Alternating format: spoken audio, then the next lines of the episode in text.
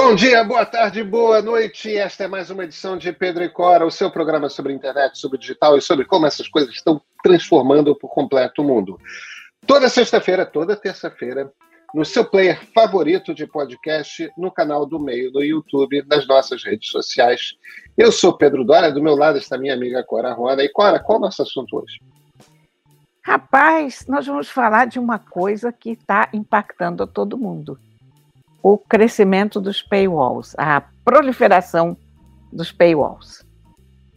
Vem cá, você, você, você mesmo, você está feliz com o tamanho da conta de cartão de crédito, todas as assinaturas digitais que você tem para música, para vídeo, para jornal, para tudo mais? Então, se você não está satisfeito, vem com a gente, vamos falar sobre isso.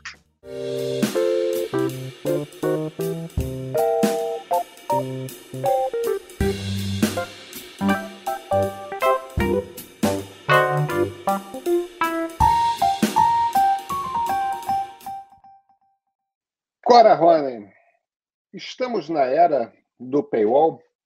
A boa turma do Axios está com. É um site que cobre política nos Estados Unidos e, e um bocado de mídia também, né? Comunicação. É, particularmente bom, diga-se. eles estão com essa tese interessante de que a pandemia jogou uma quantidade imensa da internet para trás de paywalls diversos. Quer dizer, é, o, o, conteúdo em áudio e vídeo que a gente ouve e vê é, cada vez mais é um conteúdo que a gente tem que assinar para receber.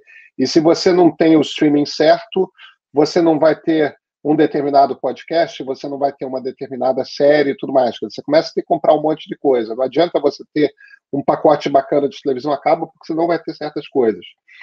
É, boa parte da imprensa do mundo foi para trás de, de paywalls. Agora, não é só, né? Tem vários sites, até pornografia mesmo, né? O, o, caso do OnlyFans, por exemplo, que boa parte das estrelas da pornografia já não estão mais no site gratuito, estão em, em, em sites pagos. Então, todas as áreas do conhecimento, você e da informação e da comunicação, a gente está vendo essa proliferação de paywalls uma balcanização, uma fragmentação, a não ser que você pague uma grana preta, você não consegue mais ter acesso a toda a informação do mundo como era a, a internet de antigamente, que era toda aberta e livre. E, e tem gente que argumenta que parte do problema de desinformação é essa, que as pessoas não têm mais acesso à informação livre como tinha na, na internet, que é uma tese que você pode defender também. Agora, existe um outro argumento que é produzir conteúdo custa dinheiro, né? É, como é que você vê esse desenho aí, Clara? Eu acho que isso era uma coisa mais ou menos inevitável, porque a gente antigamente, basta a gente ver o hábito que a gente tinha de consumir, antigamente consumir cultura, consumir conteúdo, que se chamou de conteúdo, a, a gente tinha assinatura de um ou dois jornais, a gente comprava uma infinidade de revistas na banca, a gente ia ao teatro, a gente ia ao cinema, uh, a gente fazia uma série de programas culturais pelos quais a gente pagava. A gente nunca achou ruim pagar uma revista na banca, isso foi, era normal, saiu uma revista nova, você ia lá, comprava aquela revista. A internet chegou com a ideia de que tudo seria grátis e toda a cultura seria acessível a partir da internet, livros em geral. E, num primeiro momento, isso funcionou assim porque havia muito pouca gente na internet e porque havia muita gente ganhando dinheiro com conteúdo fora da internet. Agora chega um momento em que tudo está na internet, todo mundo está na internet, e já praticamente não se consome conteúdo fora da internet. Quantidade de revistas que fecharam, jornais. Uh, com a pandemia, a questão dos teatros e da música ficou muito grave, porque você ainda tinha shows, você ainda tinha espetáculos, isso tudo acabou durante a pandemia. Então, eu acho que o que a gente está passando aqui, o que a gente está vendo aqui, é a mudança de um tipo de consumo por outro tipo de consumo, que até aqui estava na base da amostra grátis, né, aquela famosa amostra grátis que o traficante dá na porta da escola para as crianças, que todos os pais morrem de medo, né? O baleiro que é traficante, sei lá o quê. Enfim, nós estávamos nessa, nesse momento delicioso dos baleiros traficantes na, na nossa internet nos oferecendo tudo grátis. Mas a realidade bateu a porta mais cedo do que a gente imaginava. Então, por um lado, sim, a gente a gente não tinha como escapar disso. Uh, as empresas, algumas estão. É, a, a, gente já viu um movimento das empresas para cá e para lá de todos os jeitos, entre os jornais, inclusive. Gente que fechou o conteúdo completamente, depois desfechou, né? resolveu abrir uma parte, depois resolveu permitir a, a leitura de até X artigos ou matérias por mês e por aí vai. Uh, eu acho que a gente está caminhando para para chegar a um momento de maturidade disso. A gente ainda não chegou, mas eu acho que a gente caminha para esse momento de maturidade, que é basicamente o seguinte: alguém produziu, custou dinheiro, você tem que pagar se você quiser consumir.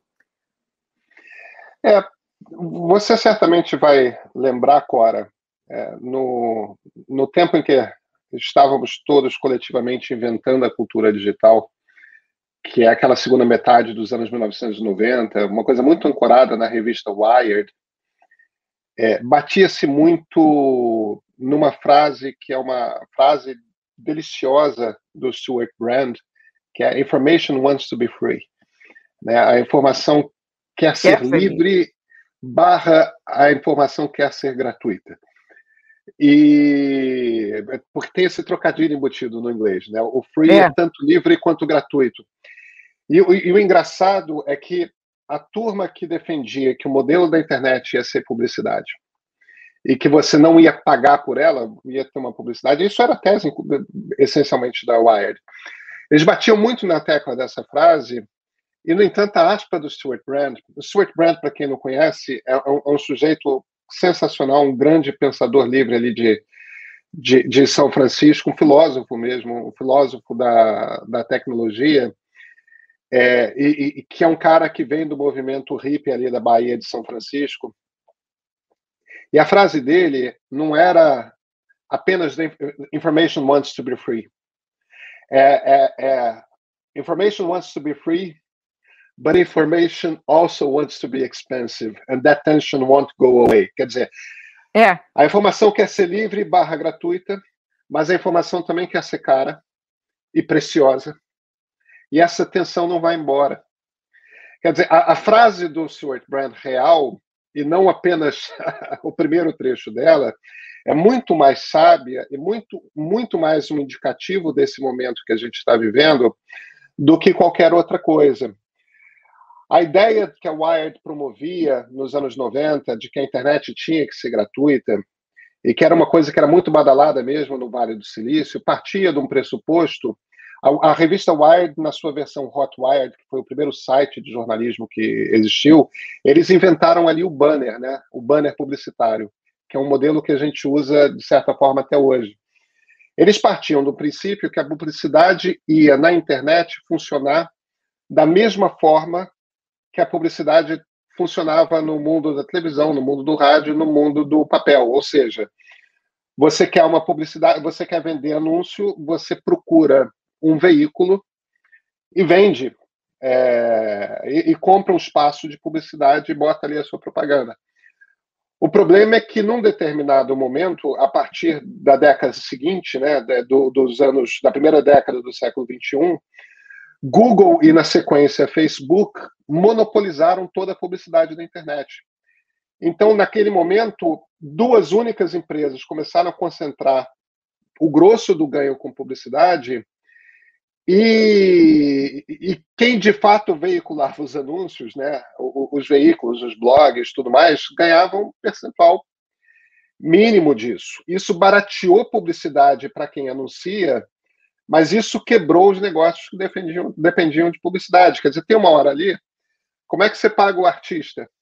Como é que você paga o jornalista? Como é que você paga o cineasta? Como é que você paga o documentarista? Como é que você paga o, o influenciador, né? Ou seja lá, quem está trabalhando para aprender a dominar aquele espaço, quem está trabalhando para produzir algo que as pessoas queiram ver, como é que você paga essa pessoa? Porque mesmo nas redes sociais, é, quem está ganhando grosso é a plataforma, né? Não é, não é influenciador. Às vezes você tem um influenciador precioso com 20 mil seguidores daquele tema específico, ele, ele não tem muitas opções de ganho, e, no entanto, se ele cobrar pela informação que ele produz, porque naquele tema específico ele é fera pra cacete, vai ter gente o suficiente pagando. Às vezes não é uma audiência grande, mas que é uma audiência suficiente para financiar a vida dele. Isso tem acontecido mais e mais. Cada vez mais a gente vê gente com assinatura dos seus trabalhos e, e também aquele modelo que você paga quanto puder. Você, que você financia a pessoa na medida em que você pode, quer dizer, você pode 10 reais, você dá 10 reais, você pode 50, você dá 50, enfim, há uma, há uma ideia, começa a se difundir a ideia entre os usuários, quer dizer, que somos todos nós, de que não existe almoço grátis.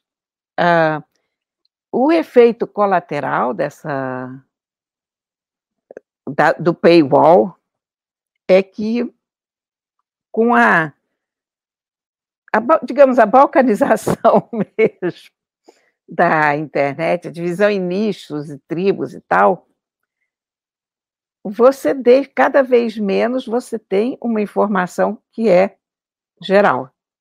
Quer dizer, a gente voltando muito no tempo, na época em que você só tinha os jornais, uh, você tinha o jornal e, sobretudo, aquela informação acima da dobra, que era aquele espaço que todo mundo via na banca, inclusive, né? Indo para o trabalho. Então, você tinha uma sociedade com o mesmo nível de informação, mais ou menos por toda ela. Quer dizer, você tinha um cara que era engenheiro e teria informações específicas do seu ofício, mas a, sobre o que estava acontecendo no dia a dia, a informação dele era a mesma do arquiteto, da médica, da dentista, enfim. Você tinha um, uma informação, quer dizer, você tinha, digamos, uma hierarquização de assuntos dentro de uma sociedade. E você, o que isso significa? Que as pessoas tinham que conversar. E estavam mais ou menos que na mesma página com a quantidade de, de nichos e de, de sites, mesmo de informação e de boa informação até. Cada pessoa se informa sobre o que ela quer. Então, você, de repente, você não tem mais uma sociedade na mesma página. Ah. Isso, isso, isso é bom, isso é ruim, isso gera polarização? Eu não tenho ideia, não sei. Não, eu, eu acho que gera sim. Eu acho que cada vez mais você tem essa coisa das bolhas que. É, as bolhas de pessoas que pensam igual, vendo só conteúdo que alimenta a, a, as, suas, as suas opiniões prévias. Mas eu argumentaria, Cora, por conta dessa coisa de escrever livro de história, eu, eu, sou muito familiarizado com a imprensa de momentos diferentes da, da nossa história. Imprensa brasileira, imprensa estrangeira. E se você vai para os anos 20 no Brasil, se você vai para os anos 30, chegava numa capital como Rio de Janeiro, como São Paulo, você tinha 20 jornais. E cada jornal, Cora, era um jornal de, de uma corrente de opinião. Isso é você é tinha um jornal do partido X, você tinha um jornal do partido Y, você tinha. Quer dizer, você tinha balcanização. E, e, e, existiam os embates anos 30. Anos 30 era uma coisa de anarquistas contra socialistas, contra comunistas, todos os três contra fascistas, contra liberais, contra é, é, conservadores, contra. É, é e, e, aí tipo, é, os liberais se dividiam também entre liberais progressistas e liberais conservadores, e os fascistas tinham três grupos fascistas diferentes no Brasil. Quer dizer, você tinha essas disputas mesmo entre, entre grupos. Aí o que aconteceu foi o rádio e televisão sugaram para caramba o conteúdo publicitário e a quantidade de publicidade que existia no mercado não era mais o suficiente para sustentar 20 jornais. Então, sobraram dois, três jornais por cidade, às vezes quatro. Uma cidade grande como a capital federal, que era o Rio de Janeiro, tinha quatro jornais né? É, de grande porte. Né? O Jornal do Brasil, o Globo, o, o Correio da Manhã e, e o Última Hora. É, esses eram jornais grandes. Aí tinha alguns jornais menores no, no, nos arredores. Mas o, o meu ponto aqui é o seguinte: os jornais não só ficaram grandes, como os jornais também se tornaram mais generalistas e menos partidários, com exceção do última hora que era financiado pelo governo Vargas. Mas é, é o, os jornais que a gente vê, que são esses jornais mais generalistas, que falam com todas as correntes de opinião, são fruto também de uma tendência de mercado de são jornais que têm que falar com um número maior de pessoas. Então, um pouco a, minha, a impressão que eu tenho é, é o seguinte: tem uma hora ali que a gente tinha os pacotes de televisão a cabo, aí você pagava aquela assinatura do pacote de televisão a cabo. Aí um dia apareceu a Netflix e você assinou a Netflix que era baratinho. E aí, de repente, apareceu o Globoplay e apareceu o Amazon Prime. E tudo bem, deixa eu assinar mais esses dois. Aí veio Apple TV Plus e, e, e, e, Disney Plus. E aí você assina mais. opa, pera um instantinho. Aí vem HBO Max, HBO. aí vem Paramount. e, vem. Aí você começa a olhar para a conta para você assistir todas as séries badaladas e todos os filmes que cada um tem tudo mais. Você começa a ver a conta, isso aqui já virou a conta da TV a cabo e está passando. É, e se você ainda quiser assinar o Premier para assistir o Campeonato Brasileiro, assinar o, o, o, canal da Comembol para assistir a Libertadores da América, porque são produtos diferentes. E você ainda. O, o meu ponto aqui, no fim das contas, é o seguinte: eu acho que vai chegar uma hora, Cora, que alguém vai ter uma ideia brilhante e vai falar: olha, eu vou te vender um pacote. que vai ser um preço menor, mas que você vai levar tudo. Porque a tendência é essa. A tendência é essa. Tem uma hora que é, olha, é, vamos nos juntar aqui, vamos, vamos. Eu não sei como é que vai ser esse acordo e que forma ele vai tomar. Mas é claro que alguém vai vender esse pacote, porque de certa forma você já consegue comprar Globoplay e Disney Plus. Você já consegue, já tem os pacotinhos tem. que começam a se formar. Entende? E, e, e tem uma hora que nem todos os streamings vão. Tipo, quem é que assina Paramount? É claro que tem coisa legal lá. Mas quem que assina Paramount? É, é, é eu não conheço ninguém que assina Paramount. As pessoas assinam um mês para assistir uma série e, e saem. É, a, a, Amazon Prime faz sentido porque, afinal de contas, junto você pega o Prime da Amazon e te dá envio de graça e mais rápido. É. Tá, então, pode fazer um sentido ali. Agora, se você tem criança, você tem que ter Disney Plus. Não, não, não, não adianta. Mas isso você é... pode ter junto com a Globoplay. Mas isso você pode ter junto com a Globoplay e fica um, um, um preço mais amigável. E aí tem é. Globo News, que é canal de notícia toda hora no Brasil, que é, para mim, para você, é importante. Tal. Quer dizer, as pessoas, por enquanto, estão ali montando sua vida e tentando entender a sua vida digital mas alguém vai montar um pacote, porque e os primeiros a montar um pacote são o, o, o, os últimos da fila. Os últimos da fila vão ter uma hora que vão segurar um para o outro e falar: vem cá, vamos, vamos fazer um pacote de nós todos aqui. A gente ainda bota um Spotify no, no meio, é, porque, porque faz sentido comercial. Mas é uma, é uma coisa curiosa como, de uma certa maneira, esse processo foi relativamente rápido. Tá bem. A gente está falando de pelo menos uma ou duas décadas, mas é rápido, porque do jeito que a internet começou, aquele free for all, né? Aquele eu me lembro o nível de insatisfação das pessoas quando começaram os primeiros paywalls. Parecia é verdade, pessoas... houve resistência. Houve uma resistência tão grande, tão grande. E hoje as pessoas já entendem o que é um paywall. Já entendem o fato de que custou dinheiro produzir aquele treco que está lá, o que significa que a internet está amadurecendo como conceito, como cultura, como parte da nossa vida, né? As pessoas não esperam que aquilo surja do nada, não, não é uma mágica que aconteceu ali, você ligou o computador e está tudo ao teu dispor. Então, sobre esse aspecto, eu acho essa essa consolidação do paywall uma coisa positiva, na verdade, mais positiva do que o tudo de graça, porque o tudo de graça não se sustentava. É. Eu acho que a gente ainda tem um problema, principalmente quando a gente está falando de informação jornalística, de é uma quantidade grande de informação jornalística que está fora de acesso das pessoas e eu acho que isso tem impacto. Agora, num país como o Brasil, você tem UOL, você tem G1, você tem, você, você tem sites é, generalistas que, que te oferecem uma grande quantidade de informação de qualidade de graça também, né? Quer dizer, não é, não é como se o paywall fosse a única solução. Enfim, eu acho que o pagamento de conteúdo é inevitável, acho que é positivo, vai permitir financiar uma explosão de conteúdo de qualidade novo de toda sorte. E, evidentemente, a gente vai